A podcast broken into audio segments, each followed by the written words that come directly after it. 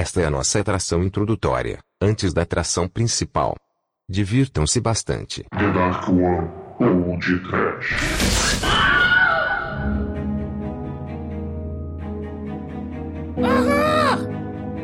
Alerta! Onde está? Pânico! Limogeno! Sofrimento! Ao conversa!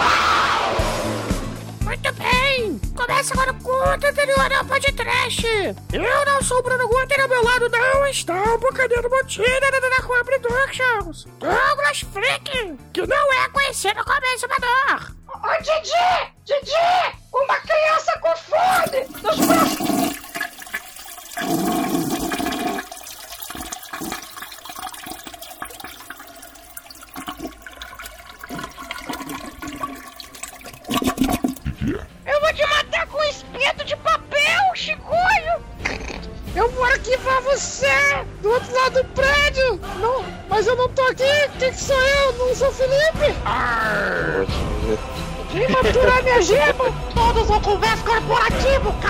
não Felipe! Porque as pessoas estão usando menos chapéu! Para a prancha, você que não é o Bruno!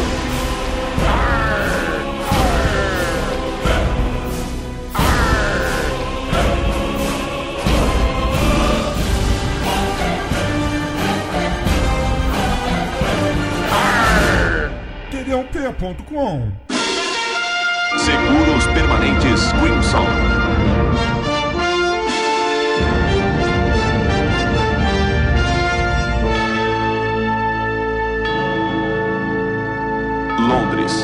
Inglaterra.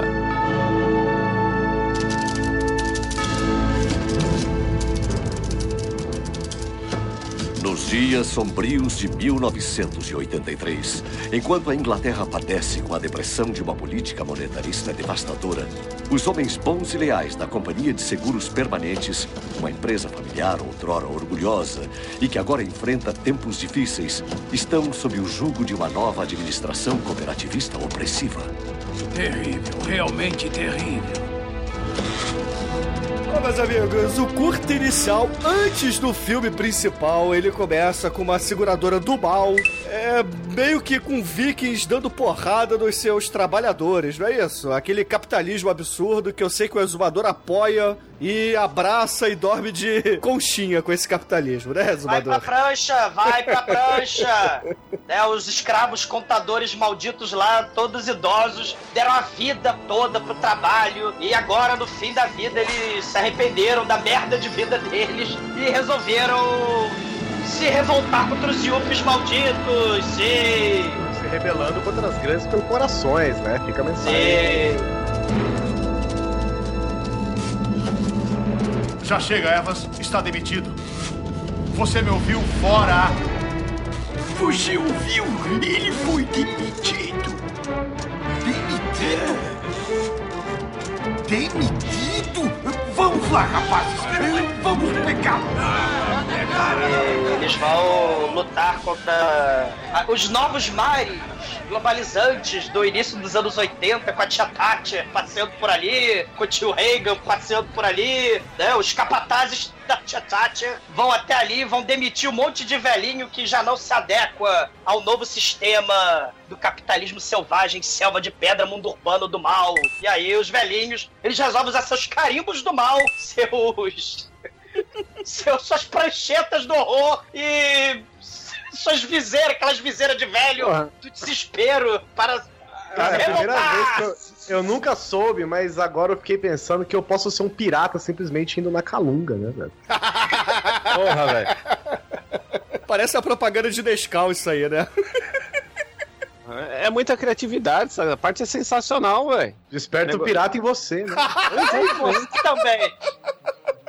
Eu achei maneiro que essa parte ela, ela antevê toda a ideia do Ash, do Bruce Campbell lá do Army of Darkness, né, cara? Eles conseguem montar as armas do nada ali. Bem ao estilo do Drink no Inferno, do personagem lá do. Agora eu não esque- esqueci o nome o- Um dos irmãos Gecko lá, George Clooney do Tarantino, né? Ah, sim, mas, mas não é improvisação, adaptabilidade, brilho nos olhos, garra de não se adequar a esses padrões, né? Esse, esse estilo de vida aí, torpe, onde você vive para o trabalho, você dá a bunda para o trabalho. Não, eu o não dou a bunda trabalho- pro trabalho, não, cara. Quem dá é você aqui. Você que compra um DVD lá, o Super Pirata, cara, você, você tá. Você, Você o produto você- dela, cara. você é muito inteligente, mas você tá financiando o tráfico, cara. Porra, Oh, velho. meu Deus, a bala na testa da minha irmã! é, fui eu que botei! Seu o maior- companheiro, pirataria, eu O financio maior, crime do, o maior crime de pirata é ter cinco filmes do Jack Sparrow, velho. Caralho, isso é um crime inafiançável. Né? É. Ontem cinco, eu achei que tinha uns quatro só. Só Nossa, não. vai, vai ter os seis aí, porque. O que é isso? Tem quatro filmes, não tem, por enquanto? Pelo menos. Ah, deve ter uns oito, não sei mais, tô perdendo a conta. Tem os do Glória Verbinski. que- Foda-se também, né, cara? Grandes merda ficar falando sobre, sobre isso. Você tá falando, vocês estão ignorando os piratas bons, que são os velhinhos, pra falar dos piratas do Caribe, é isso? Isso, é isso. É, os Melhor piratas filme de foda. Foi o brother aí que começou, irmão. Eu tava aí de boa, tava aqui feliz. Reza a lenda que esse filme, né, esse curta, na verdade, ele foi feito como, como um prêmio, uma espécie de prêmio de consolação pro Terry Gilliam, né? Porque no primeiro filme do, do Monty Python, a direção era dividida entre os dois Terrys, né? O, o Gilliam e o Jones. Jones. O Vida de Brian já é o John sozinho, né? E o nosso querido Terry Gilliam já tava experimentando outras coisas, né? É, ele saiu da É, maconha, outros- foi pra cocaína, pra Estava heroína. mo- alucinado, exatamente. Que ma- tá maluco? Que maconha cocaína, cara? Pelo amor de Deus, no Flying Circus o cara já era viciadíssimo em ácido. Impossível. Cara, você já viu. Ninguém que nunca tomou, tomou ácido consegue. Se você nunca tomou ácido, você não sabe o que, que o, o Guilherme tá fazendo naquelas aberturas. Entendeu? Não adianta, não tem nada a ver com maconha e cocaína, não, cara. Isso é droga de coxinha. É muito mais bruto que ele usa, cara. Não Não tem é, jeito. velho? Psicodélico pra caramba, cara. Ele e o Sergei, tá ligado? Ele, Sergei, Jenny Joplin e o, e o Morrison, tá ligado? É outro, É, e outro o nível. Piru levantava, eles comiam todo mundo, sei, inclusive a Jenny Joplin, né? E Saquarema, viva Saquarema, né? Mas, pô, o, o maneira que a gente pega assim, se a gente tá falando, né, de, de Sergei e outras figuras pitorescas do Brasil, essa parada de pirata, liberdade, anarquia, né? Um dos símbolos, né? Um do, do- uma das grandes influências da galera do humor aqui no, no, no Brasil era justamente TV Pirata, né? Quem não se lembra da clássica abertura do TV Pirata, né? Onde o símbolo lá da liberdade, os piratas lá, eles tomavam de assalto as Rede Globo, né? De televisão pra passar a programação lá, escrita, né? Pelo antigo Caceta Popular, pelo grupo lá, Asdrubal trouxe o trombone, né? Alguns outros viadinhos lá, escritores barra roteiristas, né? Como o Mauro Razzi. E, pô, a influência do Monty Python pelo mundo todo, né? The Very Big Corporation of America Corporate. É, exatamente. Eles invadem ali, aí cai na porrada, né? Como se fosse um, barco pirata mesmo. Isso, é, vencem a batalha. Outro, outro navio, né? Eles vencem a batalha, aí depois eles vão se ingrar pro horizonte, né? Pra novas batalhas. Só que aí, de repente, o mundo acaba e eles caem, né? Porque o mundo não é redondo naquele, naquele universo, né? É, porque se algumas teorias sobre a Terra ser redonda não estivessem erradas, né? É o que ele fala. Eles estão pilotando um prédio no meio da cidade, atravessando o mundo, e é muito bem feito. Isso aí é, é um pré-Brasil aí já, cara, né? O nosso querido lisérgico Terry Gilliam se ingrando e navegando por... Pelo éter do, do, do LSD, né? Pelo éter psicodélico, já tá aí, né? É bem isso mesmo, um protótipo do que da, da distopia que ele usou no, no Brasil, né? E assim, o, o filme como um todo, o longa-metragem como um todo, ele talvez seja o, o produto mais sério, entre aspas, né? Da, da trupe, né? Do, do sexteto. Isso nove anos depois do programa acabar, né? É, isso causou um estranhamento. Muita gente não gostou do filme por causa disso. Ah, não, pô, não, é um- não é um filme de, de comédia pura, rasgada, não sei o quê. Eu não vejo necessidade disso.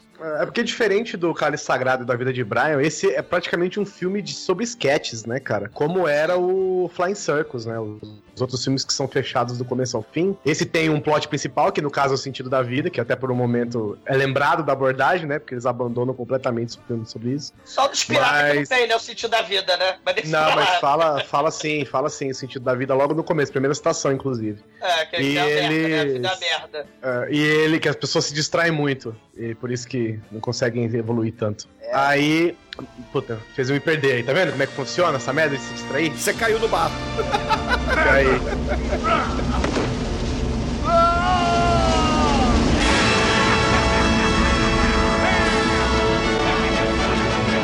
E assim, inspirados por seu sucesso inicial, os desesperados e razoavelmente violentos homens da Seguros Permanentes continuaram lutando até que o sol lentamente se pôs no oeste. Os excelentes resultados de sua iniciativa de negócios se tornaram aparentes. Antigos gigantes financeiros estavam em ruínas. Seus bens arrasados. Suas políticas em frangalhos.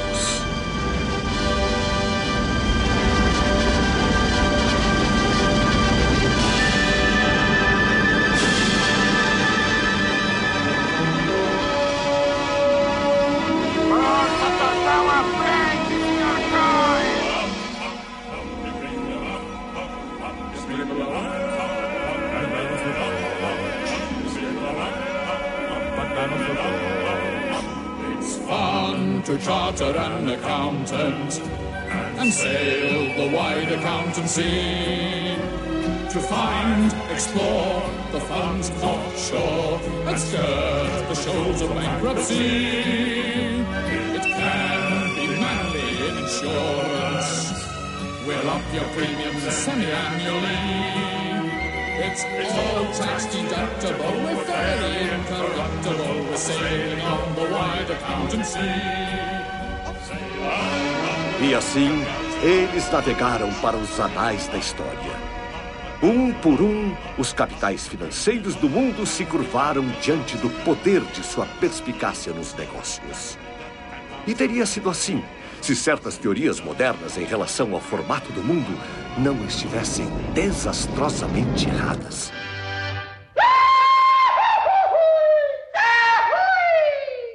E agora vamos para a atração principal deste podcast. E bem, ela não é tão legal quanto a primeira parte, mas fizemos uma nova abertura para que parecesse que sim. Divirtam-se. The Dark One ou de Trash. Why are we here? What's life all about? Is God really real? Or is there some doubt? Well, tonight we're going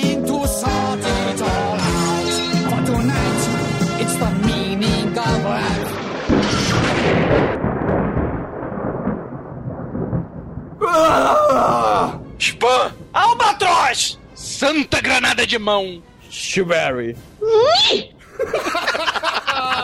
Sim, ouvintes! Está no ar mais um podcast. Aqui é o Bruno Guter e ao meu lado está o Cavaleiro Negro da Darkman Productions, Carlos Kleber, que é mais conhecido como Sam Maço! Vou falar qual é o problema desse papagaio. Está morto. Tá morto. Douglas, esse papagaio tá morto. Você vendeu ele morto. Coitado, cara, tadinho, tadinho! Caríssimos! Opa, foi mal aí. A abertura extra não ficou pronta a tempo. Então usamos essa aqui também fala de Monty Python. Acho que serve, não é? Ah não? Então escute um pouco da que realmente gravamos para esse programa.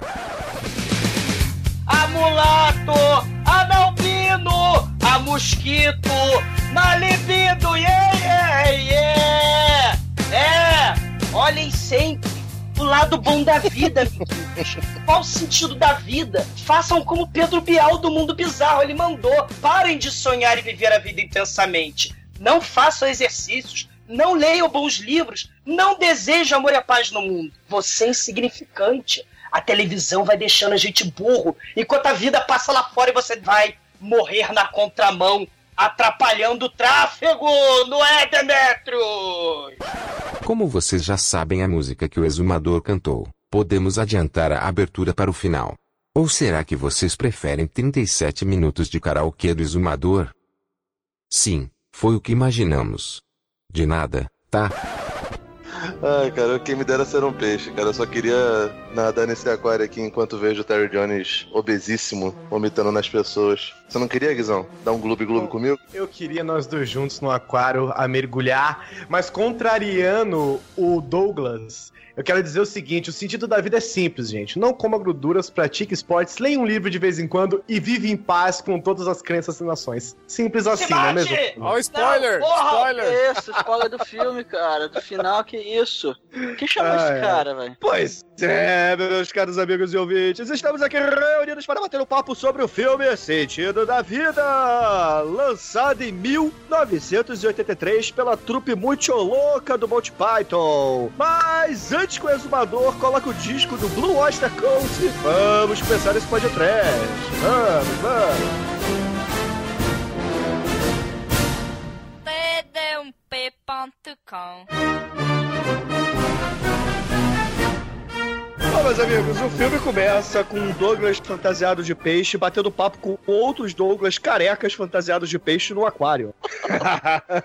Inclusive, Gloob Gloob aí, né? Já mostrando a referência de onde veio, né? Sim. Viva a Roquete Pinto aí, a TV educativa, né?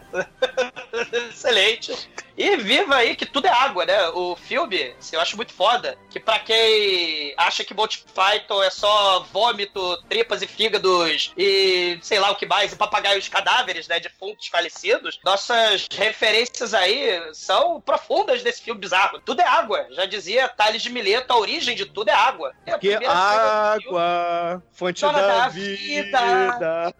Faz essa prece. Tão comovida. Vamos lá, Quero água de beber. Água. Um copo d'água. Marola mansa da maré. Mulher amada, sei. É o aquário da vida, né? Os peixes Monty Python lá, onde tudo é água do aquário. Eles vão pra lá e pra cá porque eles não têm o que fazer, porque eles vão pra lá e pra cá. Assim como você, seu trabalhador maldito, vai da casa pro trabalho, do trabalho pra casa, e você vive alienado na sua parede de merda de vidro, comendo É, e- merda também, como os E peixes. no final morre, né? Como o peixe. E vai parar no vaso. Ou Não na mesa. descarga mais, né? Merda de vida. Porra, como um bom filme baseado no Monty Python Flying Circus, a gente já vai pra uma nova sketch que faz um esquema parecido com as aberturas do Corra que a polícia vem aí. Vocês não acharam também, não? Que Nossa, vem aquela, total. é aquela maca de hospital, né? Abrindo as portas com uma mulher dando luz, né? Abrindo as portas com a cabeça da paciente na maca, né? é muito foda, né? que é pra mostrar que o sistema de saúde não liga pra você. Essa é a verdade. Cara, a, a abertura Terry Gilliam psicodélica anarco, anarco LSD, porra, é espetacular, né? Deus tá lá, porra, será que a Terra vai ser quadrada ou vai redonda? Ele taca, quebra a terra, brota, umas, eh, brota o título, tem a velhinha de balão passeando pelo, pelo Ah, Vale o das senhora cabeça de rola. Exatamente, pelo Vale das Tetas Profundas, né? Os balões vão pro céu, se transformam em células, aí você aparece, o Sol se transforma na criança estelar 2001. Cara, LSD não define.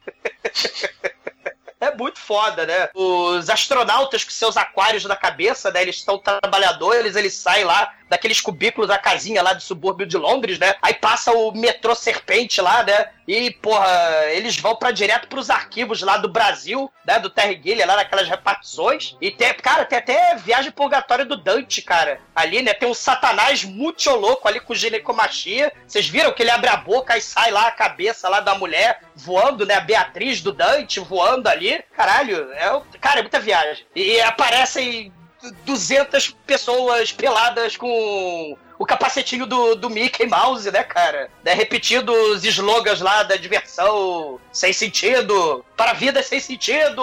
Não, e o curioso é que assim, a música, ela dá um, um- Ela quer dizer que a vida não tem sentido, né? Tenta achar o sentido da vida, não tem o menor sentido. A abertura não tem o menor sentido pra uma pergunta que não tem sentido. É muito louco isso, cara. Tanto que no final ele fala, né, meu? É, tá tudo esclarecido, é a vida, é isso aí.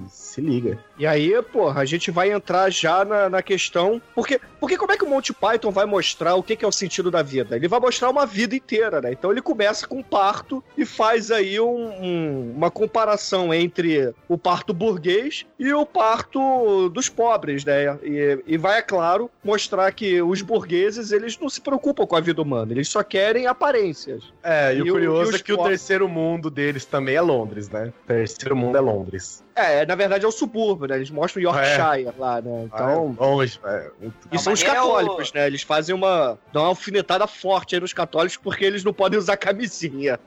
O maneiro é o nome do- da- da sala de parto do Hospital Fresquet, né? É o quarto de assustar fetos. muito bom. É muito mas esse quarto tá vazio, pô, tá parecendo o cenário da Deadwood, aquelas cortininhas de plástico lá fingindo que é avião. Fiquei sabendo que o presidente da companhia vai vir aqui hoje. Traga todas as máquinas caras do hospital. Vamos colocar aqui, inclusive, a máquina que faz ping. É, vamos justificar o plano de saúde Megalovax caro, né? Aí a moça até E aí- pergunta, ué, mas o que, que essa máquina faz? Aí o, o John Cleese, né, vira e fala assim, ah, essa máquina, enquanto ela fizer ping, vai dizer que seu filho está vivo.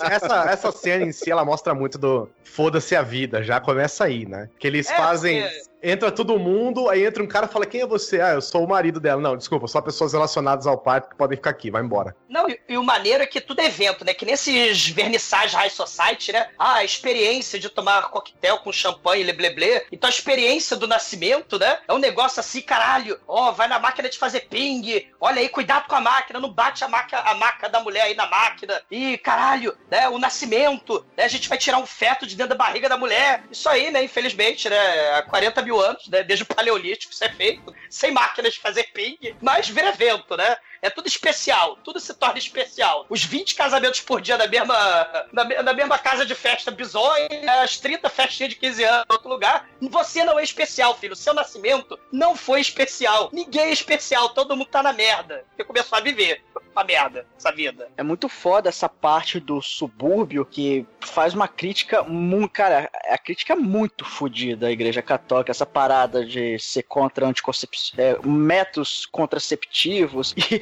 o cara que tem tanto filho que ele fala: "Meu- Meus queridos filhos, eu infelizmente não tenho mais condição de alimentar vocês, então eu vou vender vocês pra ser cobaia em experimentos, sabe? É. E, e- Lembrando e, cara, que a- começa essa cena já a mulher parindo mais uma criança enquanto lava a louça, assim. Ela tá lavando louça, aí mostra a câmera assim no pé dela e uma, um Num feto, contra-plongé, por favor, tá? Exatamente. Hum, O contra-plongé cai o bicho. que Cai másculo. ali. Nossa. E, o, no- e, cara, o musical dessa parte é, é agressivo, velho. Porque um monte de criancinha cantando sobre esperma, velho. Que o esperma é sagrado. Você não pode desperdiçar o esperma, porque isso é coisa de pagão, é coisa do capeta. É, isso aí é a versão inglesa pro pare de tomar a pílula, Almighty, porra. É por aí, cara. Ela não deixa o nosso filho nascer. Essa música podia Essa ser música é adaptada pro poética, filme de né? Bukake hoje em dia, né? Também, também. E é engraçado o que sentido da existem... vida é o pornô, né, cara? As, as próprias crianças dão sugestão, né? Fala, mas papai, você poderia fazer uma vasectomia. Ele, ah, filho, eu gostaria que o mundo fosse tão fácil desse jeito, sabe? Você pode cortar o saco fora, papai. Corta o saco fora. Ele, Não, ah, papai não é posso, melhor, Deus, né? Deus vai saber disso. Não, mas pode, você pode perder num acidente, não, mas é brincar com Deus. Aí ele explica, né, a criançada, né, 666 crianças, né, criançada, papai vai cantar uma musiquinha. Toda porra é sagrada, tá? Vamos cantar a musiquinha da porra. Aí tem o coro da criancinha, cara, que nem a musiquinha do Natal da Calói de Sexo Anal, vocês lembram da musiquinha? Quero anal da você não chorar, não olhar para trás, nem se arrepender do que faz. Quando a é dor existe, se ninguém é triste, no mundo é sempre amor, né? Aí, Bom Natal, Feliz Natal, muito amor e paz pra você. aí vem a criança sem dente. Aí vem o Almighty agora. Pra você.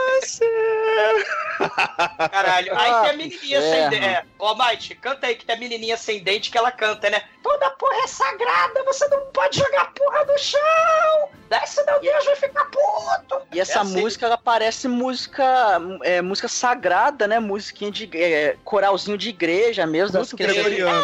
Every spare me sacred. Cara, é muito agressivo, velho. É E o maneiro é agressivo. que as noviças rebeldes, as noviças rebeldes, né? Elas vão fazendo a musiquinha do Cancan, a coreografia do Cancan, mas elas viram a bundinha dog style, né? pra poder, né? Sim, joga a perna pra cima, mostra a calcinha, tipo aquela, aquelas... Não, mas o é, dog style é carinha. porque você tem que depositar o esperma, né, porra?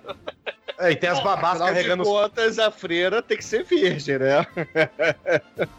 Tem as babás carregando os padres no carrinho. Caralho, é. é, é, é- Cara, esse, essa parte é foda, porque. Terror das privadas, Guizão. Que nego abre Isso. a porta e tem a porrada de nego cagando ali, cara. Puta, que cagando e cantando, né? Porque não dá pra cagar sem cantar, né, gente? Por favor. Cagando e cantando e seguindo a canção, sei. Toda porra é good, toda porra is necessary on your neighborhood. Caralho, isso é. Cara, Monty Python, essa é das músicas mais Megalovax foda do universo, cara. Cara, toda porra é good, toda porra on your neighborhood. Caralho. Não, e cada, cada, cada esperma desperdiçado, Deus fica furioso, né? Essa é, Sim, é por isso que sim. você, como um bom cristão apostólico romano, né? Você não pode se negar a conceber nenhum esperma que você tem no seu corpo.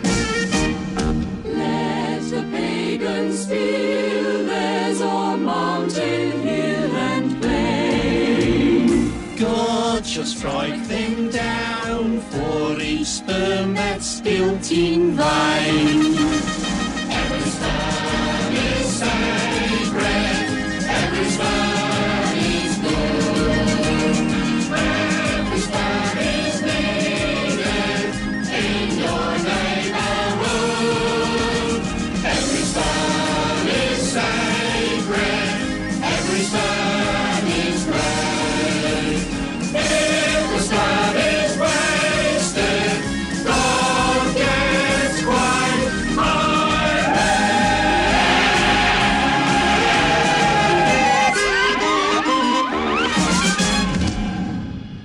papai, né, o Michael Palin, né, o papai, né, ele fala, e assim, crianças, que Deus, né, vai ficar puto, e vocês aprenderam, né, vai todo mundo agora virar cobaia, né, todo mundo vai virar experiência científica, porque papai foi demitido, não tem dinheiro pra sustentar e alimentar 666 crianças.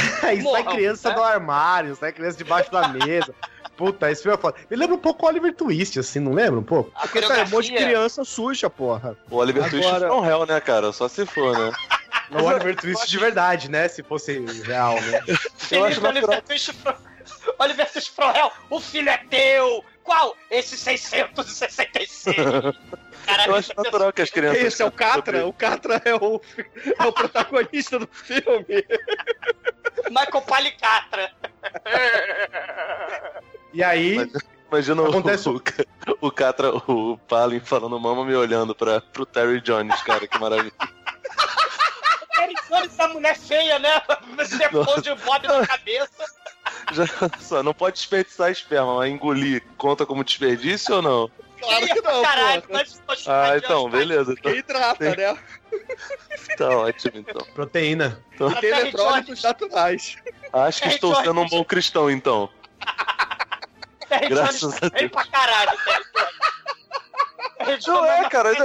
Isso, isso me deixa puto, porque pelo menos no Flying Circus eles faziam umas mulheres, mas umas mulheres bonitas, né, cara? O Eric Idle principalmente. Agora, nesse gata, filme é. as mulheres estão muito barangas, cara. Com todo respeito aí às barangas. Cara, o Terry Jones é a mulher do. Caralho, cara. Mas assim, nessa cena a gente tem também do outro lado da rua o casal protestante, né? É Cara, tipo o Zé que é do a parte Caixão. O Zé do Caixão passando ali na, na Páscoa. Olhem, católicos imundos estão comendo pernil. Har, har, har, har, har, né? Esses é malditos vida, o católicos, que é a né? morte. É, aí tá passando os católicos sofrendo. Aí tá lá os protestantes. Ah, eu poderia fazer sexo se eu quisesse. Uma coisa que eu comento bastante é que os filmes de comédia, hoje em dia, no geral, eles pedem, eles, têm- eles não têm mais isso. Não tem esse segundo plano acontecendo, sabe? Que eu acho, eu acho do caralho você, os dois protestantes conversando, e lá no fundo, cara, saindo criança, como se não houvesse amanhã de dentro da casa. Sim. Que ele tem 666 filhos, é porque ele realmente tem mais ou menos essa quantidade de criança, velho. Eu acho isso muito animal. E, e fica um segundo plano lá no fundo, enquanto os dois começam a conversar sobre poder ou não usar camisinha, né? Que ele fala, ah, esses protestantes, esses católicos, eles, toda vez que eles fazem, tá na lei deles, né? Que toda vez que eles fazem sexo, eles têm que ter um filho. Aí a, a esposa fala, é assim como a gente, nós temos dois filhos e fizemos sexo duas vezes. Ele falou, é, mas eu posso numa farmácia com a minha cabeça erguida e dizer, por favor, me dê uma camisinha, pois eu sou um protestante. Puta, isso é, isso é foda demais, cara. Afinal de contas, sexo é vida. Boston Medical Group. disfunção erétil era para sua avó. Cara, a disfunção erétil era para sua avó. Mas a vida que segue, vambora. Ah, cara, e aí a gente vai para a parte 2, que é o crescimento e aprendizado da vida. A primeira parte da sketch, eles estão numa missa, onde o padre tem uma música assim, que é, é o famoso, é o famoso termo, entre aspas, aqui, temer a Deus, porque Cara, a música e se. babar a, ovo, né? a música se trata o tempo todo de que, por favor, Deus não nos queime, não nos, nos jogue no seu caldeirão fervendo de óleo, e um coral cantando junto, por favor, não nos jogue na fornalha, não sei o que e tal. É um misto de temor a Deus, né? Não nos queime, não nos churrasqueie, não nos asse, né? Mas ao mesmo tempo é uma babação de ovo, né? Não, que o senhor é muito viril, né? O seu poder, né? Aqui, aqui de baixo, a gente olha pro senhor, seu Deus. E o senhor é impressionante, né? O senhor tá super ereto aí, o senhor tá duro, moço. Aí em cima, né? Parabéns. É a loucura. Né? Eles ficam manjando a rola de Deus. E depois disso tudo, eles olham pro molequinho e falam assim: Ah, Felipe, ah, sua mãe morreu hoje, tá? Caralho. Que lasque. E aí a gente corta pra essa cena do John Cleese é, ensinando educação sexual pros molequinhos, né? E, porra, quando a gente fala bonequinhos, é uma classe inteira de crianças, exceto alguns Monty Pythons vestidos de criança. Chapolin é Excelente. Chaves aí, cara. É Chaves isso. Caraca, cara, é muito bom isso. E a aula se resume ao John Cleese é comer a própria esposa na frente da, da classe dele. Isso, e, aí, e o curioso é que aí começa já aquela parte do estranhamento, né? Porque ele tá dando uma aula. E como uma aula ela tem obrigatoriamente que ser chata, então as pessoas ficam. As pessoas, a- a- ele tá comendo a esposa e explicando os movimentos, as coisas. Aí antes deles começarem, eles. Eles ficam falando um pouco da vida, tipo, como se estivessem em casa, as preliminares. E aí todo mundo com aquela cara de, de bunda, assim, olhando o professor comer a própria esposa Guizão, atrás da lousa, vira- cara. Guizão, ele vira pra turma de crianças, de infantes e fala assim: como nós podemos experimentar os sucos vaginais? Charlie, por favor, me responda. Aí o Charlie Ele fica fala nas assim, tetas, professor.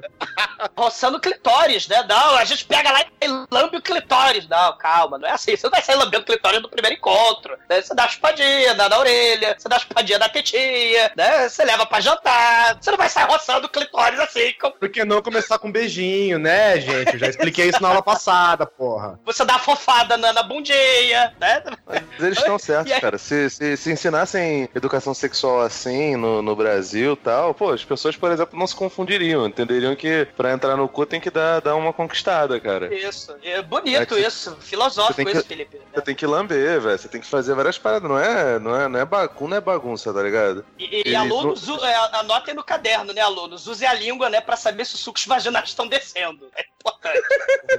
Cara, o mais maneiro é que ele aperta um botão na parede, aí desce, o quadro negro sobe, na verdade, desce a cama no lugar. Aí ele começa a tirar a roupa, e a mulher também tira a roupa. E ele vira pra mulher e fala assim: tudo bem se a gente pular aqui as preliminares, né? Porque afinal de contas, hoje o tema da classe é o coito.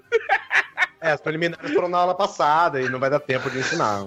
E a turma entediada pra caralho, né? Para, presta atenção, para de conversar. Eu tô aqui fazendo aqui, pô, fazendo vulco vulco aqui, vocês não estão olhando. Eu tô aqui pra educar, pra instruir, pra O que, fazer que é isso aí que você tá vendo? É uma mocarina, traz aqui agora. E aí tá lá nesse vai e vem, é nesse vai e vem que a gente se dá bem, que a gente se atrapalha, né? Eles estão lá penetrando nessas ondas do rádio, e aí o moleque lá, é, você é o inútil, você tá conversando, seu filho da puta, você vai de castigo pro rugby da morte, pro Black Pit Arena, rasteja, Caralho. verme. Caralho, o professor vira pro moleque, sei lá, de 11, 12 anos e fala assim: Você vai jogar com os Masters da universidade. Meu irmão, é um time de criança de 11, 12 anos contra os jogadores de rugby de 40. Não, é tipo, os moleques segurando a a bola é chorando, parado, né? É. Ah, que a vida é assim, exatamente, a vida é isso. É você É. como uma criança jogando rugby com adultos, né? Os adultos, eles pegam as crianças, jogam as crianças na lama, pisam nas crianças, chutam as crianças, esmagam a criança. Aí finalmente tem uma que consegue correr com a bola, cara. Ela tá Uma rasteira. né? sozinha. Aí vem o John Cleese, filho da puta. Passa ali uma banda, ele como espectador, passa ali uma banda, o moleque cai no chão, cara. Caralho, é a zona de guerra, né, cara? Os cadáveres mortos de falecidas das crianças lá. Aí é transição, né? Como aqueles sketches do Monty Python que a gente falou, né? Dos seriados, do, do programa lá da BBC, né? Aí você tem a transição dos cadáveres mortos das crianças na lama pra cena da trincheira na guerra, né? O desespero e o horror da guerra. Exatamente. Porque a gente vai entrar na parte 3, que é brigando contra cada um, né? Ou seja, Brigando uns com os outros. Exatamente. São os Monty Pythons querendo ensinar pra gente que a humanidade é filha da puta e cai na porrada com ela mesma, não é? Não, e, que, e que faz parte da, do- do- da vida, né? Você brigar com os outros, né? Em algum momento. É. É, porque na verdade eles estão ensinando o sentido da vida, né? Primeiro, o milagre do nascimento. Cimento, depois aprender Aí é claro, tem a versão alternativa que é o milagre do nascimento do terceiro mundo. No mundo, exatamente. Aí a gente acabou de ver o crescimento e aprendizado e agora caindo na porrada com os outros. Daí pra frente é só buraco, meu irmão. Aí a gente vai pro aniversário lá do sargento da Primeira Guerra Mundial, né? Que ele, porra, tá meio puto assim, que tem os baba-ovo ali, né? Querendo dar presente pra ele, relógio de parede. Não, todo, todo mundo comprou um relógio, né? E aí eles, eles não conversaram muito bem. não é né? relógio E- de pulso, né, cara? Primeiro aquele relógio grande pra caralho, assim, de mesa, e depois é um relógio de parede, né? Aquele que vai do chão ao teto. É, relógio de vidro, cara. Tudo cheio de vidro. Muito bom, cara. E aí ele fica bravo, um cara toma um tiro e ele fica aí, ó. Você, seu egoísta, não quer o. O cara fez a ração pra uma semana que ele usou pra fazer esse bolo e você não quer nada. Mas ele tá morrendo, não é? Agora é assim. A sua desculpa Agora- é sempre essa. Agora vamos cantar parabéns no meio da guerra, cara. No meio da explosão da, tri- da trincheira aqui, tiro, porrada e bomba, né?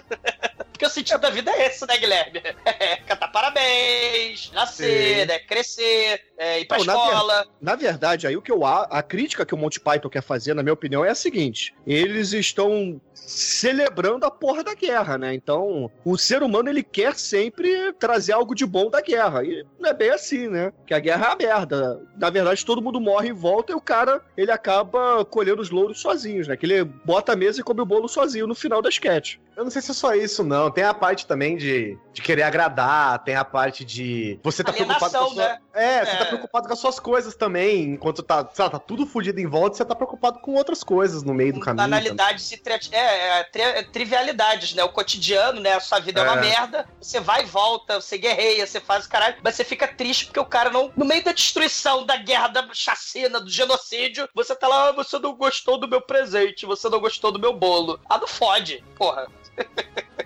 Aí tem um vídeo educativo, né? Na verdade, isso aí é um vídeo. Enquanto eles vão morrendo feito moscas antes do parabéns acabar, tem, é um vídeo educativo do exército, né? Que ele explica qual é a razão, né? Nós temos É. que espalhar democracia pelo mundo, né? O Graham Shepard. É, né? e ele fala que o sentido da vida é brigar por, por pontos de vista da própria vida. É, por isso que o exército é necessário. E que um raio, né? O momento aí nascido pra matar, né? E que um raio caia na minha cabeça se for mentira, né? Aí tem o dedo de Deus, né? Enfiando um raio no cu do Graham Chapman. Que morreu em 89, mas deixa pra lá. E aí depois a gente vai pra outro Monty Python gritando, né? Vocês prestem atenção, seus minhocas de terra, vocês nunca Ah, viram de- cara. dedo de Deus Essa- antes.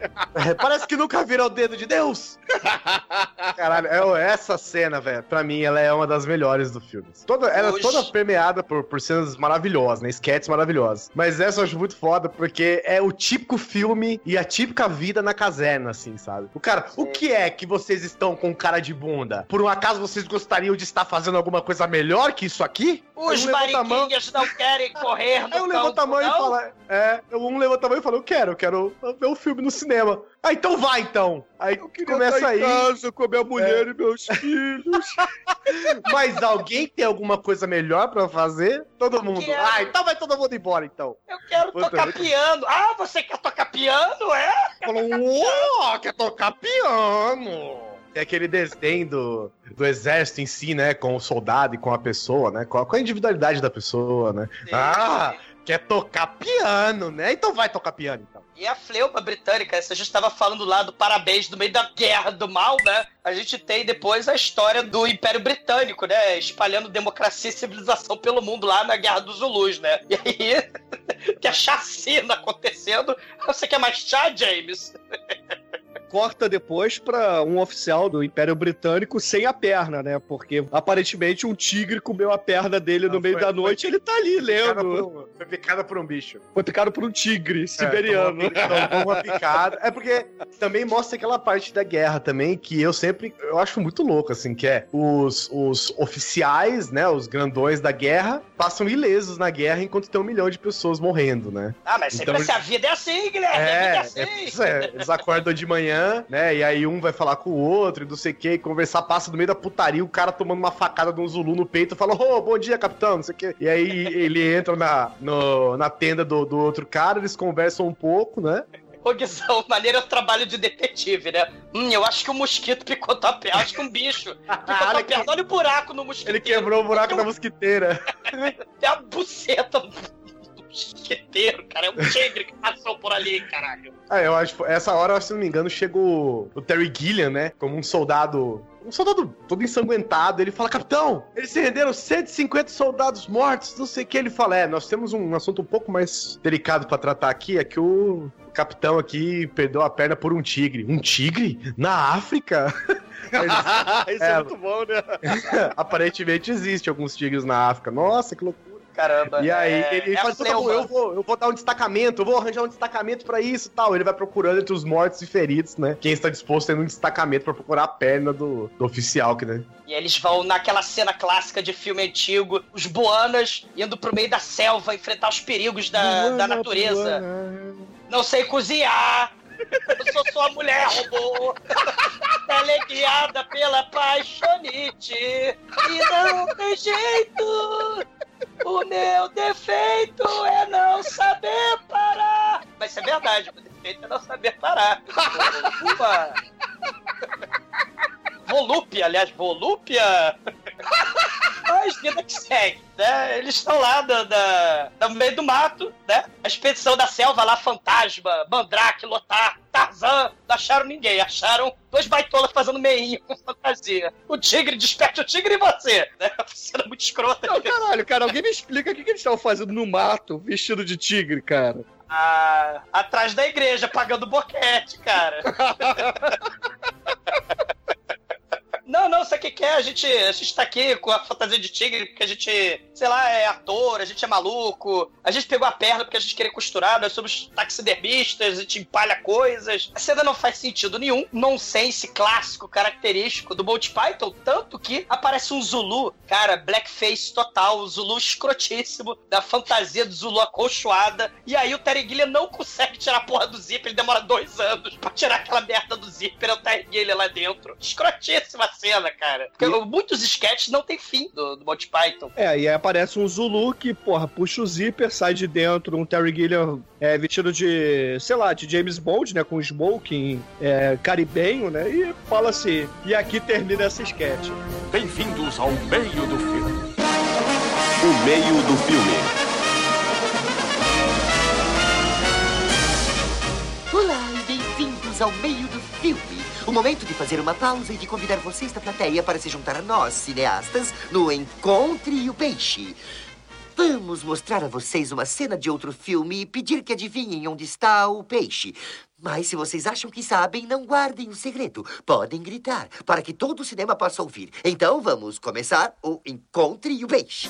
Eu gostei que, pra mim, pelo menos, né, ele é um cara que tem uma capacidade visual, assim, técnica interessante. Ele tem uma, umas sacadas, Peixe. principalmente de questão do, do que ele quer, né? Dos planos, da, da brincadeira com os personagens, da forma como eles estão espacialmente colocados Peixe. em tela. Eu acho que se a gente analisar, por exemplo, Peixe. e muitas vezes ele a forma como ele é filmado define muito da cena, mas ela também te engana. Por exemplo, tem uma hora que ele tá sendo filmado de baixo pra cima e ele tá numa, sabe, numa crescente e aí o Peixe. começa a falar e ele puf, morre ali, entendeu? Eu tô tentando gostar de Monty Python, eu quero ver o que eles fazem e tal. Se você aguentou até aí, cara, essa parte é a hora que divide quem gosta de Monty Python e quem não gosta. Caralho, o, o- o- é, é que é o Graham Chapman. O Graham Chapman, ele aparece vestido de roupal, com Lady Gaga, misturado com Mara Maravilha, Kuruminha e ele tem uns empregadores no peito. Não, né? não, ele E aí- tem torneiras. São torneiras. Torneiras. E o Terry Caralho, Jones são torneiras. é um cara com bigode de gato, um terno e os braços gigantes, assim, cara. Cara, ele parece. Meu, Caralho, ele parece a puta que o pariu, cara. Não sei E o que aparece que é, um gordo com cabeça de elefante no fundo, cara. E uma vozinha no. Sempre Cabeça de desafiando a elefante. gente.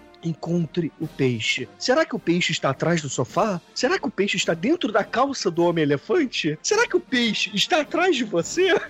Caralho, é muito merda isso. E os peixes do aquário ficam putos, né? Eles falam, porra, que merda de filme é esse? Não falou nada de sentido da vida, caralho, né? Ah, talvez o próximo segmento, aí o próximo episódio, né? A próxima cena, nos ilumine sobre o que é o sentido da vida, né? Agora vai, né? Aí, porra, parte 4. A crise da meia-idade. A gente vai pra cena lá do casalzinho que vai, porra, pra um resort, porque o casamento é uma merda, o casamento é monótono, aquela rotina de sempre. E aí eles Havaí, precisam. né? É, aí eles precisam sentar no restaurante e pedir pro garçom, pro maître, assunto para conversar, cara, como se fosse uma refeição. É, e, tem aquela, e tem aquela coisa assim de, de sempre ter que achar uma coisa nova. Então é o típica cozinha é, havaiana dentro de um calabouço É, é, é o fusion. Né? medieval. Você, tem, é, você tem comida japonesa com comida mexicana. E não sei Essas o que. merda que o blá. gosta, né, cara? É, exatamente. Aí você tem o fusion, tortura medieval no calabouço do, do inferno com abacaxi spa do, do, do Havaí, né? Spa e abacaxi, né? É, ula-ula com tortura, né? A loucura. Essa parte é curiosa porque eles vão conversar sobre vários temas, né? E aí quando chega no tema de Pré-fabricados, né? São, são temas Isso. pré-fabricados, né? Pra mostrar uma, sei lá, né? é aquela parada de filosofia pra qui- é 15 minutos de filosofia, né? Tem, tem uns troços assim, né? Que você é vídeo, vlogger, vlogger te ensina as verdades do universo, né? Tem uns troços assim agora, né? Tá, tá, Isso, tá, é- tá isso na é moda. maneiro. É. Isso é maneiro porque exatamente por dialogar com a, com a nossa realidade, né? Você tem redes sociais e as pessoas é, falam o tempo todo sobre, sobre tudo, né? Você tem É, o vazio, o vazio de- né? Vazio da Você, opinião. tem, você tem assim. necessidade de ter. de- então, você tem necessidade de expressar a sua opinião, mesmo que ela não seja pautada em nada, mesmo que não tenha argumento válido nenhum, porque se você não fizer isso, você tá fora da rodinha, né? Da, da modinha. Então as pessoas precisam expressar seus pensamentos, mesmo que isso seja, sabe, completamente nada a ver, entendeu? E, e, eh, essa parte do filme fala muito sobre isso, né, cara? E é bem o que a vida representa, né? Porque chega ali o garçom, entrega pra eles o, as cartinhas, né? Os cartões com temas Eles tiram filosóficos. foto, né? Eles tiram foto Kodak, né? O momento Kodak, onde todo mundo agora tira foto da terrine de merda que estão comendo do prato, daí põe no Facebook, Aí- no Instagram da vida, né? No Insta, no Insta. Aí É. eles pegam ali aqueles cartões, começam a conversar sobre filosofia. Só que, como o, o Felipe tá falando, as pessoas não conhecem o assunto, então falam coisas absurdas do tipo: ah, todo filósofo tem a letra S no nome, né? É. Nietzsche tem S no nome. Porra, e, o assunto termina. tem S. É. Grace E o assunto Jones ter- tem S. E o assunto sempre termina no meio porque eles não se aprofundam, eles não querem realmente ingressar naquilo ali. Eles falam por falar. E É arrogância, essa é a né? crítica. Arrogância pura, né? E essa é a crítica que essa sketch traz, cara. Isso que eu acho legal pra caramba aí nessa parte. Eu acho que essa é a, é- é a melhor, assim, nesse sentido, trazendo aqui pro presente, né? Porque esse filme, cara, é de 33 anos atrás, porra. É um Cristo inteiro aí, porra. Tem uns amigos meus que, que gostam de falar, de, de soltar umas, umas merdas aí quando conversam, né? Que quando eles começam a falar, eu falo, ai, ó, sofisminha, o seu amiguinho, né? Começa a soltar falácia e tal. Esse, esse... Minha camarada. o seu. Enfim. É, esse caso aí, ele é meio que um argumento de autoridade, mas sem a pessoa ter autoridade pra falar daquilo, né, cara? É. Eu me orgulho da minha falta de conhecimento e por isso eu vou expressar aqui a, a minha ignorância em forma de, de pensamento, né? Até pra co- começar a falar, eles precisam de ajuda do garçom, né? O É, garçom vira e ah. fala: ah, você- por que vocês estão aqui? Você já parou pra pensar por que vocês estão aqui? Ah, porque ano passado nós íamos pra, Ma- nós fomos pra Miami, ano retrasado pra Califórnia. Então, dá pra pensar assim na Terra, porque nós viemos pra Terra? Não, nunca parei de pensar. Então toma aqui esses cartões pra ajudar vocês a começarem a falar, sabe? Mas esposa, ela fica puta, né? E fala: Ah, não tô entendendo nada, vamos mudar o, o rumo dessa prosa? Né? Essa conversa aí é muito, é muito difícil, muito complexa, né? Ah, então, pô, beleza, vamos falar sobre uma das melhores cenas do filme, sobre o novo assunto? Vamos falar sobre transplante de órgão? Oba! Vamos, falar sobre transplante de órgão. E aí é uma transição pra uma das cenas mais espetaculares do Monty Python, cara, isso da história do Monty Python. Exatamente, a gente vai pra parte 5, transplantes de órgãos vivos. Que, porra, isso é claro que tem a ver com o sentido da vida, né, porra? Faz parte do sentido da vida você ser um doador de órgãos. Assim como a campanha de Trash, né, cara? Apoia a necrofilia. Apoia a necrofilia. Ser doador de órgãos, o curioso é que é- eles levam ao pé da letra o termo da palavra, né? Que é a doação de órgãos vivos, né? Mas não é exatamente o seu órgão vivo. Enquanto você está vivo, você será um doador de órgão, né? Isso é irônico que você, você vai doar o seu órgão pra salvar outra pessoa, só que você tem que morrer, cara. Isso, isso. E, o- e o pior, ô Bite, é o Terry Gilliam Rastafari, cara, ele prende a porra da porta, cara. E essa cena é muito gore, é foda demais. Sim. Ele arranca ele o fígado. berra, cara, dá muita agonia ele berrando. O, o cara arranca o fígado dele, e ele, aí você vê, você não vê ele, né, sendo dilacerado. Aí o cara arranca o fígado dele, você só vê as mãozinhas dele tentando pegar o fígado de volta da mão do cara, velho. Puta, é- essa cena é do caralho, velho. Ô, ô Guizão, o, o, o Terry Gilliam, porra, mas eu tô usando meu, meu fígado, porra. Ah, te lá. É, não é assim que funciona. O John Cleese é muito foda, cara. Eu não posso doar agora, eu tinha que estar morto. É, mas ninguém nunca ficou vivo depois que doou. Eu- uma coisa que complementa essa cena é que esse filme tem um jogo de computador, né? Que é o. tem o mesmo nome, que é um Adventure. E nesse jogo, uma das partes é você tirar o fígado do cara. E tem a barriga ali, você escolhe as ferramentas e vai abrindo a barriga dele pra tirar. É muito bacaninha e vale a Eu achei que você ia falar que era o Surgeon Simulator. É tipo um Surgeon Simulator do Monty Python. É, é oficial o jogo. Cara, e chega a esposa Terry Jones, né? Sempre ela. Ai, tudo bem, o que você está fazendo aí? Tá o marido morrendo ali na sala com alicate. Ninguém tá puxando o fígado com alicate. o seu marido é doador de órgão. Ah, é sempre assim. Ele vai no, no- na biblioteca, volta todo cheio de ideias pra ajudar os outros. Eu falei pra ele. Ai, eu avisei, mas meu marido não me ouve. Meu marido não me escuta. Eu fico desenhando caralho da parede, ele caga pra mim. Aí, né, o Joe Cleese, ele é galã, né? O Joe Cleese, ele é pegador, né? Pegador da Terry Jones, né? Je- Jeitosinha, né? Com aquele vestido, aqueles bobs, né? Hum, mas você vai ficar viúva? Esse seu marido aí não tem substituto, não? Ela, ah, já tá velha. Né? né? Ah, não, mas você é muito bonita, você é muito atraente, né? Pra um homem vestido de mulher com bob na cabeça, né? Você era muito bonita, né? Aí ela, ah, pô, obrigada. Ele, ó, me paga um boquete. Ela, ah, meu Deus, não, que isso? Não, é rapidinho, né? Eu falo, você vai se sentir sozinha, solitária? Ela acha que eu vou, você não quer achar ninguém? É, Ela, não. não, eu tô meio cansada pra achar ninguém, acho que eu vou ficar assim. Ele, ah, então você não quer doar seu fígado, não, pra gente? É, e pra te convencer, né, preste atenção no homem de, de bengala e, e terno rosa que tá saindo da sua geladeira, né? Ele tem uma canção muito especial pra te contar, The universe itself keeps on expanding and expanding in all of the directions it can whiz. As fast as it can go, at the speed of light, you know. 12 million miles a minute, and that's the fastest speed there is. So remember when you're feeling very small and insecure, how amazingly unlikely is your birth. And pray that there's intelligent life somewhere up in space, cause there's bugger all down here on Earth. Faz você se sentir meio insignificante, não é? É. É. Podemos ficar com seu fígado? Tá, tudo bem, você me convenceu. Eric!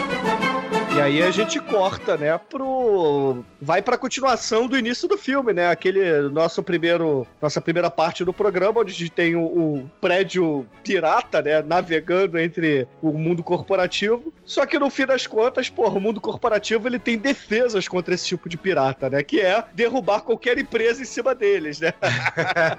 Que é, desculpa a invasão do curta-metragem no nosso. No nosso filme principal. No nosso filme principal, é. É claramente uma, uma visão corporativista mesmo, né? É, várias empresas grandes se juntam, sacrificam uma empresa menor para derrubar um concorrente que tá em ascensão, né? E o pior, eles fazem tudo isso em meio a uma reunião de porra nenhuma, né? Vamos discutir por que, que as pessoas estão usando menos chapéu, né? Esse importantíssimo assunto. E aí o, o prédio vira tal qual o pé Monty Python, né? Aquele pé magnânimo, o Godzilla. Ele vai lá e, pff, né? Explode os velhinhos Exatamente, os piratas, na verdade, eram o tadinho do Bambi. né? Mas Quem não viu aí- ainda Godzilla versus Bambi, por favor, google agora Sim. e vejam. Espetacular. Espetacular. né? Das primeiras animações, né? Muito foda, né? E agora a gente corta, cara. Né? Depois Para a dos velhos parte piratas. 6, os anos prósperos, cara. The Awesome Years. O Galactus do mal, o Galactus da churrascaria. É o André Marques, cara. É o... o Sol com todo o sistema planetário tá ali, com toda a galáxia. Né? Eu achei, eu achei que em algum momento ele ia vomitar Linda Blair, cara, ali. Seria muito foda. Se o Christopher Nolan fosse, fosse diretor desse filme, ia estar ele vomitando a Linda Blair, a Linda Blair vomitando, outra Cara. pessoa vomitando e um bebê vomitando. Sei, sei. Não, e, porra, o John Cleese, né? O garçom pica-pau, o garçom mais escroto do planeta. Bom dia, senhor Creosote. Você vai querer o quê pra começar? Um balde? É, eu quero um balde pra vomitar. Ele fala, como, o senhor, como o senhor está? Estou melhor. Melhor? É, melhor trazer um balde que eu vou vomitar. É, e ele se senta e tragam-me o balde. E ele vomita uma, duas, três vezes. E aí ele vomita no menu, ele vomita no John Cleese, ele vomita na velhinha Terry Jones. Isso antes de começar a comer, isso que é foda. Isso antes de qualquer coisa, de mostrar o cardápio. Eu acho foda que ele pede pro Eric Idle trazer um, um balde, né? Porque, obviamente, o John Cleese não quer perder o cliente, porque o cara come o cardápio inteiro toda vez que vai no restaurante, né? É um ótimo cliente. Então ele atura essa vomitada toda. Eu acho foda que o Eric Idle traz o balde e bota o balde da frente dele. E ele erra o cara, né? O cara começa a vomitar, ele vomita uns 10 litros no chão. E a hora que ele puxa o É. balde pra acertar o, o alvo, ele para de vomitar, cara. Puta, eu não aguento. Cara, Ou seja, não é- serve é- pra nada o balde. Muito bom. Cara, Vomit Gore Trilogy, né? Quem tem o bom gosto de acompanhar essa, essa magistral peça do cinema underground, a Vomit Gore Trilogy, é interessante. Mas, cara, nada como Monty Python, seus 15 minutos, essa cena, tem uns 10, 15 minutos, e é vômito pra caralho, cara. Você sai mudado dessa cena. Se você achava que lá o Conta Comigo, ah, tem vômito, né? Daquela historinha do gordinho escroto. Se você achava lá que o Peixinha 2 tinha vômito, né? Caralho. Se você achava que taxidermia tinha vômito, você tem Mr. Creosote, cara. Monsieur Creosote é uma vomitação, enquanto ele tá lendo o menu degustação, né? Não, que a rã, o ragu de coelho, o fazão lebleble, e toma vômito. E, cara, e, e o John Cleese, muito escrotamente, ele fala, né? Eu vou botar todo o menu degustação misturado, tudão aqui, né? Você quer, Porque você estômago quer não tem separado ou quer prateleira. tudo batido? Põe tudinho, tudinho aqui, emocionado com patê de fígado, né? Não na economista do patê, né, cara? É, muito bom, cara. E aí os casais em volta começam a ficar com nojo, né? E aí eles vão embora, uma família vai embora, e aí eles vão explicar o motivo. A menina fala, ah, é porque eu tô menstruado, eu vou sang- sangrar pela, pela mesa Estou- inteira. Estou muito menstruada, né, cara? Eca, que nojo! É, é, nós temos um trem pra pegar. Ah, é verdade, é um trem, e eu fico menstruado, eu vou sangrar o tempo inteiro, eu não quero. O maneiro, o filho da puta do John Cleese, ele libera eles, só que ele pisa no balde, ele mete o pé no balde. E aí o Creosote começa o festival de vomitação. Cara, é muito vômito aí. O John Cleese fala, traga uma mangueira, traga mais balde, traga de novo a Terry Jones de Bob na cabeça pra poder limpar essa merda. É um horror, cara. E aí, de repente, chega lá o garçom novamente e fala assim: Poxa, Creusote, você já comeu bastante, né? Mas só o chocolatinho aqui, o after dinner, só o chocolatinho. Come, come. Aí ele, eu não quero. Tô cheio demais. É, não, Não quero. quero. É, que nem, é que nem o Demetrius, né? Porra. Acho que o que me deixou cheio foi o kibe, né? É, o Kibe, comeu o Kibe. Eu só penso limão. no Kibe que eu comi ele no final e me deixa muito cheio. Não foram as 59 esfirras que você comeu antes. Aí é foda que o Cleese vai lá insiste pra ele, não, mas só um chocolatinho, o cara todo vomitado já, cheio de comida em cima dele, todo nojento. Aí ele, não, não, pô, tô, tô cheio já. Aí, não, pô, mas só um chocolatinho. Aí, tá bom, vai, vai, deixa eu comer Põe na minha boca. Aí, cara, é muito foda que o John Cleese é como se ele estivesse jogando uma granada. Granada, cara. exatamente. Ele, ele bota o chocolate na boca dele e sai correndo, velho. Ele fala, se "Meu joga irmão, por trás de uma Vai mureta dar já. merda. É, é, ele- é, ele se joga atrás lá de uma, do negocinho lá do, restaurante, na proteção. E, e, cara, e Terry Jones começa a inchar. Ele vai inchando, ele vai inchando. E ele explode, cara. E voa aquela cachoeira de vômito em cima dos clientes do restaurante, cara. Nossa, muito foda. E aí, cara, a barriga dele tá aberta, as costelas à mostra, o coração batendo, que nem o General Grievous lá da Disney, né? Fica Isso. batendo aquele coraçãozinho. Curiosamente, ele tem dois relógios de, de bolso, né? Não sei porquê. Sim! E o John Cleese, filho da puta, obrigado, Sr. Creosote. Volte sempre, tá aqui a conta. E eu não sei se vocês viram, o filho da puta do John Cleese me pega o chocolatinho de menta que tava preso ali na glote, no intestino. Come do- de do- volta, E é. come, o filho da puta! ah, que Eu doido. entendo ele. Eu entendo completamente ele. Porque todo, Depois- todo chocolate é sagrado, todo chocolate é bom. Depois ele começa a explicar, conversar com a dona Maria, né, da limpeza. E ela começa a dizer que ela trabalhou na biblioteca do Congresso, não aprendeu porra nenhuma. Que ela trabalhou nas, na, sei lá, no teatro, teatro Nacional, não aprendeu porra nenhuma. Leu todos os livros sobre o sentido da vida, nada. E o que é importante é trabalhar duro, que o mais importante de tudo é que ela não trabalha pra judeu, né? Caralho. E aí o.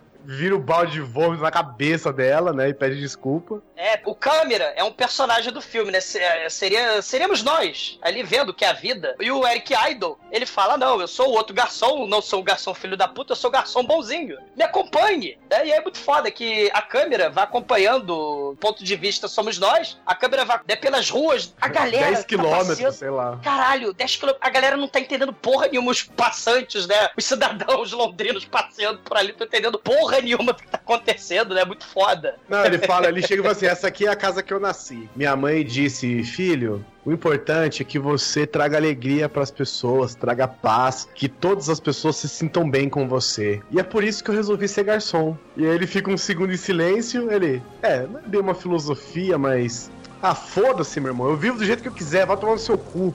Vai Ah, você não gostou, não? Ah, você não gostou? Ah, não pode. Ah, vai embora.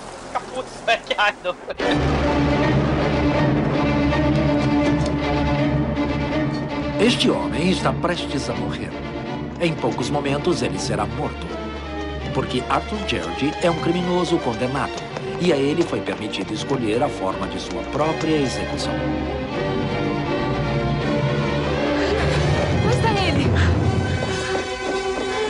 A gente vê primeiro o homem correndo e depois maratonistas, mulheres, seminuas, com peitos balançando, correndo e capacetes coloridos. Muito foda, realmente, cara.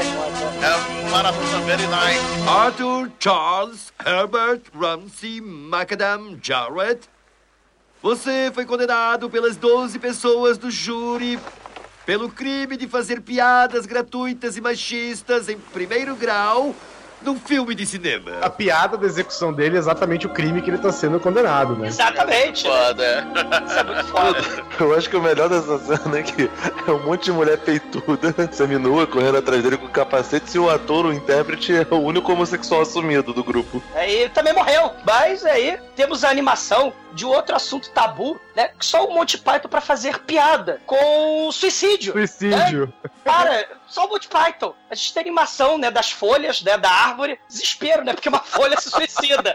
Aí, É, tá- mamãe, É uma cena parada, né? Uma gravura do, do Terry Gilliam, né? Tudo parado. E aí você vê só a lamentação do cara. Eu não aguento mais. Essa vida não sei o que. Adeus, mundo cruel. E aí ele cai uma folha da árvore. Ele cai gritando. Ah! E a folha cai balançando devagarzinho assim, cara. Papai, você morreu! Cara, eu não lembrava disso quando, quando eu fui rever. Eu não lembrava que era isso. Eu, ficava, eu tava olhando assim, meio, meio sem prestar atenção. Daqui a pouco, caralho, a folha caiu. Cara, que merda, cara. Por que, que eles estão fazendo isso? cara, dá até vontade de chorar, cara. É a árvore inteira, né? Se suicida no final. Eu me senti como, como sentiram as outras folhas, cara. Das cinzas às cinzas, do pó ao pó. Não adianta. É, é o genocídio de folhas. E sobre esse genocídio sobe a, a- a ceifadora medonha, sobe a morte do inferno, né? Parecido com o Vera Geraxon da Dark One, né? Fazendo vup, né? Coisa escrotíssima. O bom dessa sketch é que ela mostra que o outono é tipo a quebra da bolsa pra Wall Street, cara. Um monte de gente pulando dos, dos prédios. São as Ei. fol- fol- folhas caindo no outono. É, elas não Cara- simplesmente caem, né? Elas se suicidam, né? Assim, é, é mais Conjunto. grave do que parece. É. Não é, cara, o bagulho é louco. Cara, e aí e- aparece a morte, cara. E é isso, é brincadeira. A fotografia dessa parte da, dessa sketch é sensacional, velho. Ah, sim, A né? morte, tudo desolado, nublado, com uma árvore no fundo. Puta, é muito foda, cara. É bonito demais, cara. E entre as personificações da morte no cinema, né? Se a gente pensar que tem morte pra caralho no cinema, né? Desde o clássico Sétimo Selo, né? O mais Desde, bonito sei é o lá, Brad Pitt. Ah, tomar no cu, Bruno. Tomar no cu. É. Mas essa cena, essa morte do sentido da vida, cara, porra, é muito foda, né? Ela lembra lá o Saramago lá com as intermitências da morte, né? A descrição, uma- um esqueleto do mal, que só queria ser amado no final das contas, só queria trazer as pessoas para próximos de você, de dela, né? Porque ela tava triste, melancólica, ela não tinha amigos, né? É, o que eu acho legal dessa sketch aí da morte, né, do ceifador, é que, porra, a gente tem um...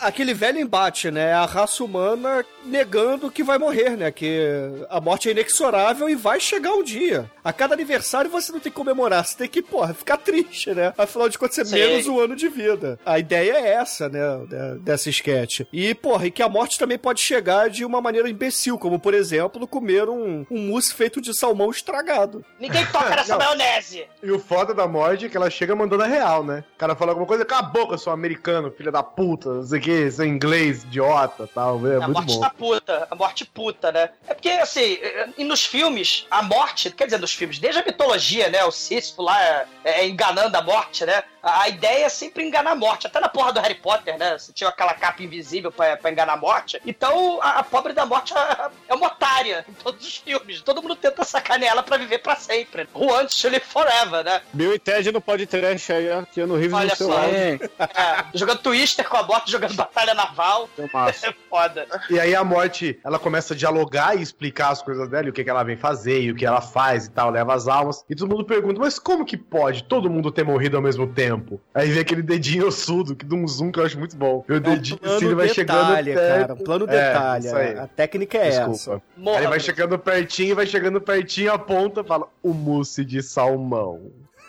Aí todo mundo, ah, você usou salmão enlatado? Ah, desculpa, não sei o quê. E essa cena é engraçada porque todo mundo morre, né? E aí ele, ele começa a levar as almas. E eu acho muito engraçado que todo mundo tá andando só o espírito. E um dos espíritos fala, ué, mas eu nem comi o mousse de salmão. E aí, E, e visão, tem a cena clássica, né, do, do sétimo selo, a dança da morte, né, do final do sétimo selo, só que a gente tem a dança da morte do Monty Python, né? Eles pegam aquelas merda, aqueles carros inglês lá, daí vão de carro, só que carro fantasmagórico, né? O carro espírito, né? É o trem fantasma, né, cara? E eles param numa Las Vegas, palavra proibida do inferno, né? Porque aquilo ali não é céu nem o caralho. Porque aparece assim, Não, aqui é o eles param- paraíso. onde eles param, na verdade, é no hotel que vai ter o casal discutindo filosofia. É, o restaurante lá do, do- É, do- da Porque a hora que eles filosofia. chegam, a hora que eles chegam lá, o casal eles estão indo pro almoço, entendeu? Exatamente, Todos cara. os personagens do filme, eles estão nas mesas, cara. As peitudas topless, O o Zulu, Zulu, as a criança 666 crianças. É, cara. Eles tocam Soldado sem fantasia. E o Graham Chapman, show de Las Vegas, imitando Tony Bennett. É muito foda. Ele queimadinho de praia, puta que pariu. Não, e aquele dente Florix dele, né, cara? Aquilo ali são dois Mentex, cara, pra fingir que, que é dente. Puta merda, cara. Cara, corinho angelical, né? da- das mulheres anjo lá de topless, cara. Caralho, as anjas de topless é a parada mais maneira que tem, meu irmão. Very nice também, mas não tão nice quanto maratonistas. O maratonista é melhor que a natural. Essas aí são fake, mano. Eles são não, tetinha é- de carnaval, é. É, negócio É. não, é que porque tá Aí- tudo armado, assim, a roupa aperta tudo, né? Não, ao natural é mais legal mesmo. Cara, é muito foda. É Natal do Céu, e aí o refrão da música, Noviça Rebelde, todo dia no Natal, duas horas seguidas, e Tubarão 1, 2, 3 e 4, a vingança, né? Do filme Tubarão. Hip, hip, hip, hooray, né,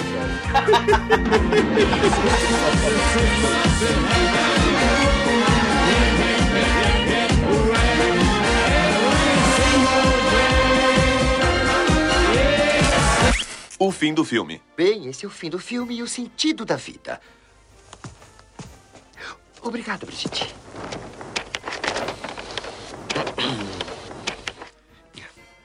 Não é nada muito especial. Tentar ser legal com as pessoas, evitar comer gordura, ler um bom livro de vez em quando, dar uma caminhada e tentar viver em paz e harmonia com os povos de todos os credos e nacionalidades.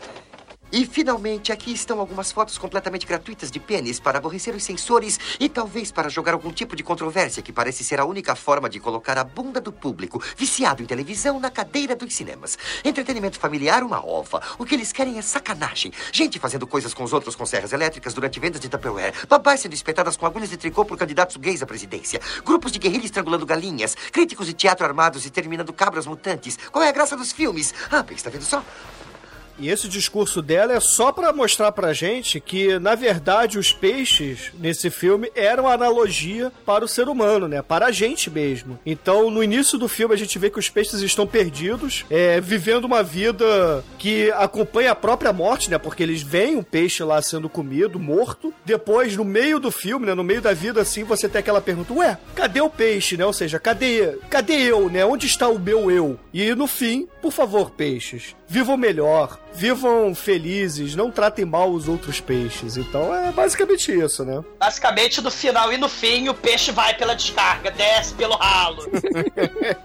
a vida é uma merda, a vida é um cu. Já dizendo a Maria Braga Cyberpunk. Zengaia.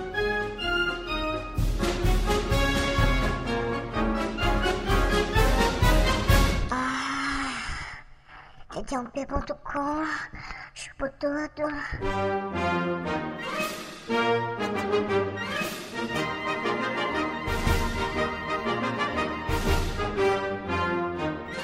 agora, caríssimo exumador, diga pros ouvintes do podcast o que, que você achou do sentido da vida do Monty Python. E é claro, sua nota de 0 a 5 pra ele. Esse da trilogia é o menos conhecido, né? Mas é muito foda, né?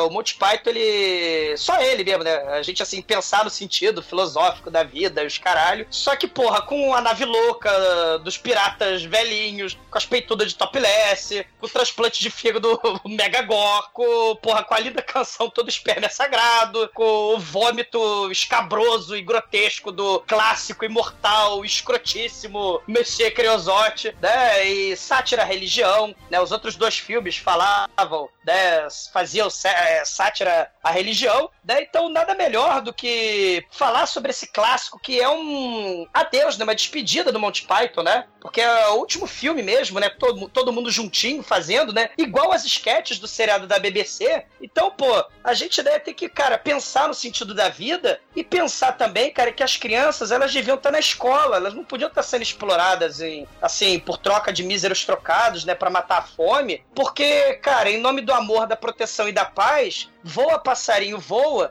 contra as campanhas demagógicas, cara, porque as crianças estão na estrada com fome, né? E um brinde ao Monty Python, cara, porque a Carla Pérez, a verdadeira filósofa, ela concluiu que o sentido da vida é assistir um filme megalovax foda como esse, clássico absoluto, nota 5. E agora, caríssimo Anjo Negro, suas considerações e, é claro, sua nota para o sentido da vida. Cara, o filme é aquele negócio. É o grande episódio do próprio programa deles, né? Só que eles têm uma linha central, ao contrário do programa dele, que é totalmente nonsense, né? Eles têm o sentido central do sentido da vida, que dá o rumo ao filme inteiro. Cara, mas eu, sinceramente, eu gosto mais dos outros filmes, tá? O filme é muito bom, é muito divertido, tem uau uau pra todo mundo, legal. Até, aliás, uma das melhores corridas do- da história do cinema é essa, tá? Na minha opinião. Vou dar aqui. é, Tem peitinho, né? Eu ia dar 4, mas é 5, vambora. Se não tivesse peitinho, seria 4.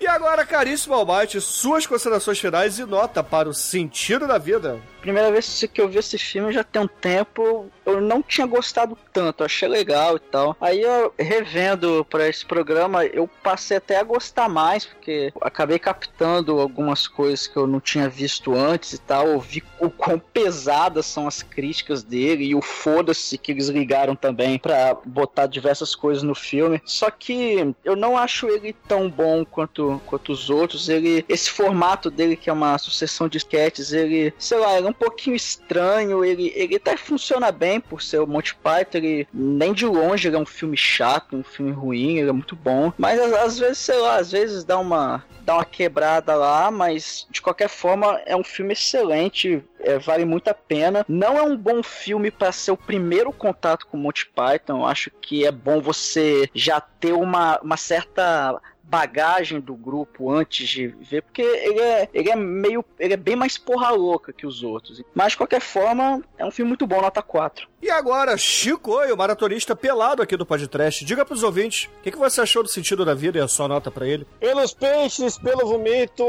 pelo trash, pela loucura, pela aleatoriedade e pelos peitos e peitos e peitos. É cinco, caralho, foda-se. E agora, Felipe, antes de tudo, muito obrigado, cara. Eu gostaria de agradecer a sua presença aqui nesse podcast. É, diga pros ouvintes o endereço lá do Vortex Cultural e depois a sua nota e, claro, o que, que você achou do sentido da vida, o filme, né? Não filosoficamente falando. Até porque a gente, não, a gente não chegou a essa conclusão, né, cara? Se a gente fosse peixe, talvez rolaria, né? Quem dera, quem dera ser um peixe. Quem, quem nos, dera. quem nos dera, né, Douglinhas? Quem nos Quem dera, dera. né, doutor? Mas enfim, é... Então, enfim, se vocês quiserem acompanhar nosso trabalho lá, vortexcultural.com.br, a gente de vez em quando grava uns podcasts, né, muito raramente. A gente fala sobre cultura pop, cinema, essas paradas aí muito loucas aí, inclusive Monte Piton, que é uma paixão nossa. E assim, yeah. sobre... Vocês são Sobre apaixonados por pythons, né? E por cobras Sim, em gerais. Exatamente, só, só, só, só cascavel.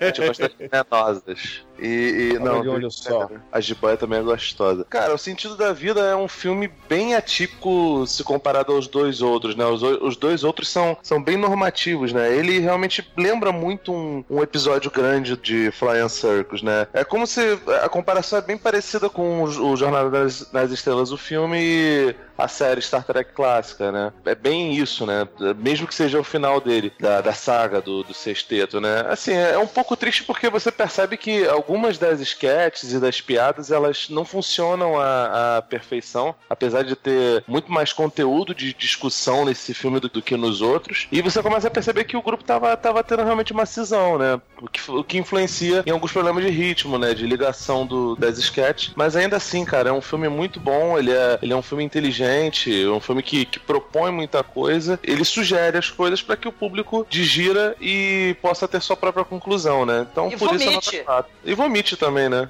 E é nota 4, né? Sem, sem recurgitar, no caso, a nota. É excelente. E agora, Guizão, também queria agradecer a sua presença novamente aqui. E, poxa, acho que é a primeira vez que você não veio falar de monstros gigantes por aqui, não é? Não, Mas é, quebrando tabus. Ah, Não, você Mr. falou do Mr. Creosote. Creosote. Olha só, sempre, no final das contas, sempre falo de um monstro gigante. Obrigado aqui. Diga o, o endereço do Grande Coisa pros nossos ouvintes e depois diga o que você achou do filme e, é claro, a sua nota de 0 a 5 pra ele. Eu que agradeço mais uma vez o convite, obrigado. Esse é um filme assim que tá na minha lista de filmes pra ver pelo menos uma vez ao ano, duas vezes ao ano. Eu adoro esse filme, eu adoro Monty Python. Eu, eu particularmente sou um consumidor assim de tudo que tem Monty Python assim. Dentro do Fly Circus em geral, assim, tudo que eu vejo que tem Monty Python, eu não consigo parar para, não consigo parar de ver assim, eu consumo tudo. É claro que esse filme não é um filme pra conhecer Monty Python com certeza, né? O, o- a vida de Brian e o Cara Sagrados, é, eu acho que eles são muito mais fáceis de você gostar. Porém, se você curte Monty Python, você gosta de Flying Circus, cara, não tem como não gostar desse filme. Pra mim, ele é nota 5.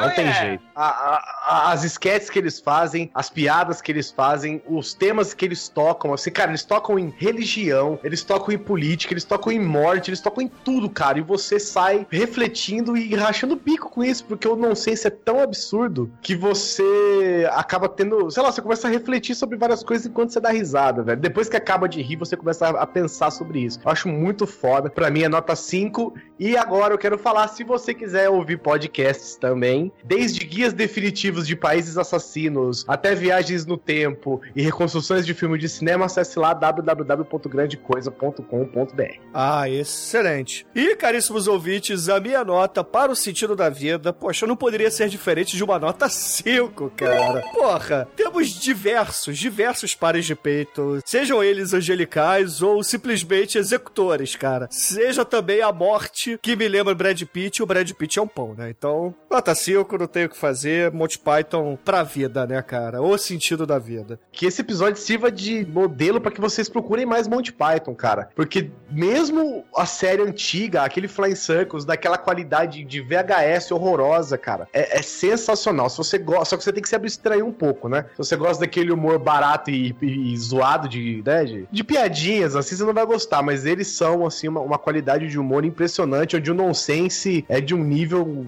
absurdo. Assim, se você gostar de um, você gosta de todos. Se você não gostar do primeiro, você não vai gostar de nenhum. E ouvintes, a média de sentido da vida aqui no podcast foi 4,7. Porra, uma nota Ah, alta. porque os idiotas aí não deram 5. Ulhas!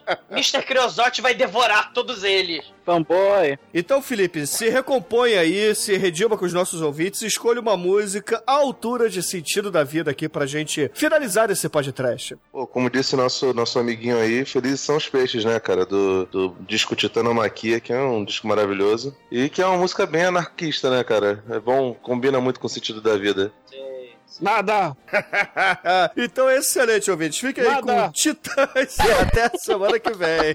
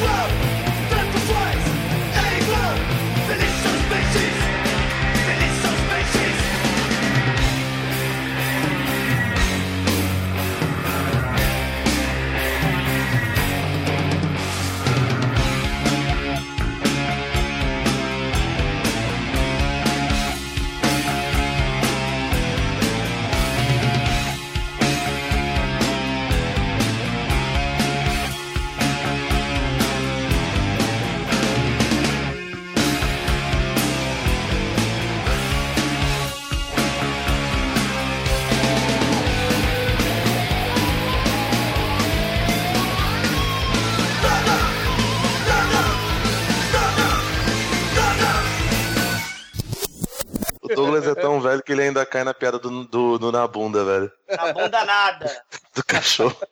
Na bunda no nada. navio, tem um cachorro chamado na bunda. Morram vocês todos. Bom, vamos lá. Talvez poderia ter, enfim.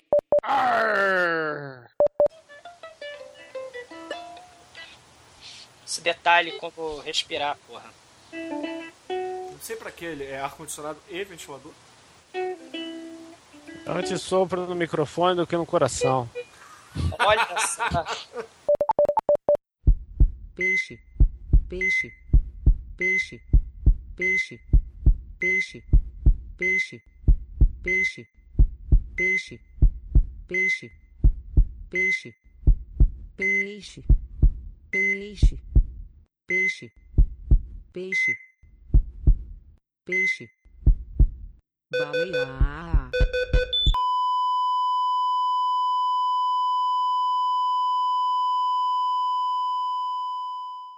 é o sentido da vida?